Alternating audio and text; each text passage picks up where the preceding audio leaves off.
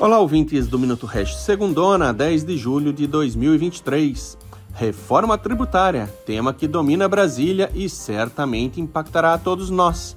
Apesar de ser cedo ainda, pois após a aprovação na Câmara na semana passada, ainda teremos toda a discussão no Senado. Não sabemos a celeridade do Senado para o assunto. Mas, de forma resumida, os países concentram seu sistema de arrecadação sobre o consumo ou sobre a renda.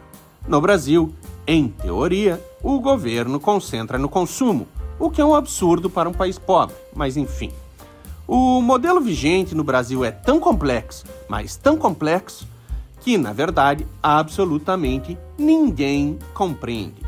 Caro, burocrático e, em grande parte, judicializado, justamente por ninguém entender lhufas.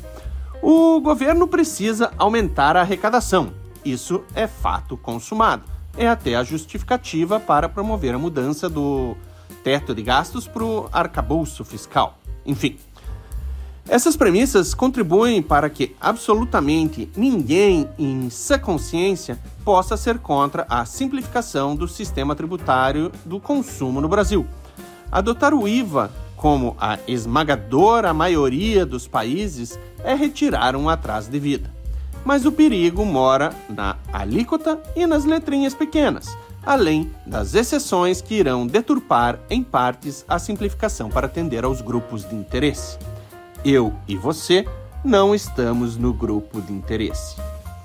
A busca pela, abre aspas, neutralidade, fecha aspas, com uma das maiores alíquotas do mundo, tende a sacrificar o setor de serviços, que impacta diretamente em emprego, renda e inflação.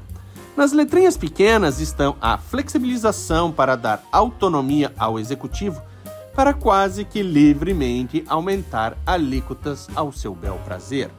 Junto disso veio a aprovação na Câmara a retomada do voto de qualidade do CARF, que dá ao fisco a decisão para ganhar as causas tributárias na justiça, que é uma grande fonte de arrecadação do governo.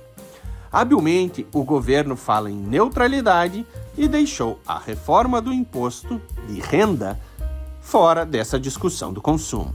Primeiro, buscamos a abre aspas, neutralidade, fecha aspas, com uma das maiores alíquotas do mundo e depois, populistamente, vão correr atrás das maiores alíquotas do lado do imposto de renda. Enfim, aguardar para ver o que sairá no texto final. Minha expectativa? Pior que tá não fica em termos de processos. Reduziremos o custo Brasil da burocracia e provavelmente aumentaremos o custo Brasil dos impostos. Sim, mais um contrato de inflação a longo prazo. Boa sorte para nós.